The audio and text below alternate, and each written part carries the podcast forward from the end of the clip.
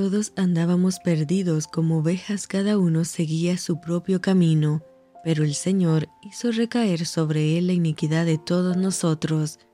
Te saluda tu amiga Merari Medina. Bienvenidos a Rocío para el Alma. Lecturas devocionales, la Biblia. Job capítulo 37. Por eso también se estremece mi corazón y salta de su lugar. Oíd atentamente el estrépito de su voz y el sonido que sale de su boca. Debajo de todos los cielos lo dirige, y su luz hasta los fines de la tierra. Después de ella brama el sonido, truena él con voz majestuosa, y aunque sea oída su voz, no los detiene. Truena Dios maravillosamente con su voz.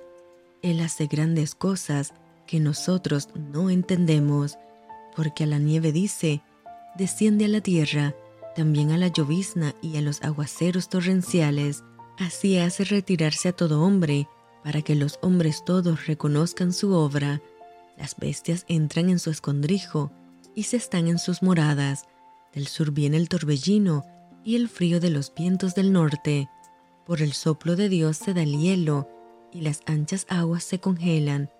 Regando también llega a disipar la densa nube y con su luz esparce la niebla. Asimismo por sus designios se revuelven las nubes en derredor para hacer sobre la faz del mundo, en la tierra, lo que Él les mande, unas veces por azote, otras por causa de su tierra, otras por misericordia las hará venir. Escucha esto, Job, detente y considera las maravillas de Dios. ¿Sabes tú cómo Dios las pone en concierto y hace resplandecer la luz de su nube? ¿Has conocido tú las diferencias de las nubes, las maravillas del perfecto en sabiduría? ¿Por qué están calientes tus vestidos cuando Él sosiega la tierra con el viento del sur? ¿Extendiste tú con él los cielos, firmes como un espejo fundido? Muéstranos qué le hemos de decir, porque nosotros no podemos ordenar las ideas a causa de las tinieblas. ¿Será preciso contarle cuándo yo hablaré? Por más que el hombre razone, quedará como abismado. Mas ahora ya no se puede mirar la luz esplendente en los cielos, luego que pasa el viento y los limpia viniendo de la parte del norte, la dorada claridad. En Dios hay una majestad terrible.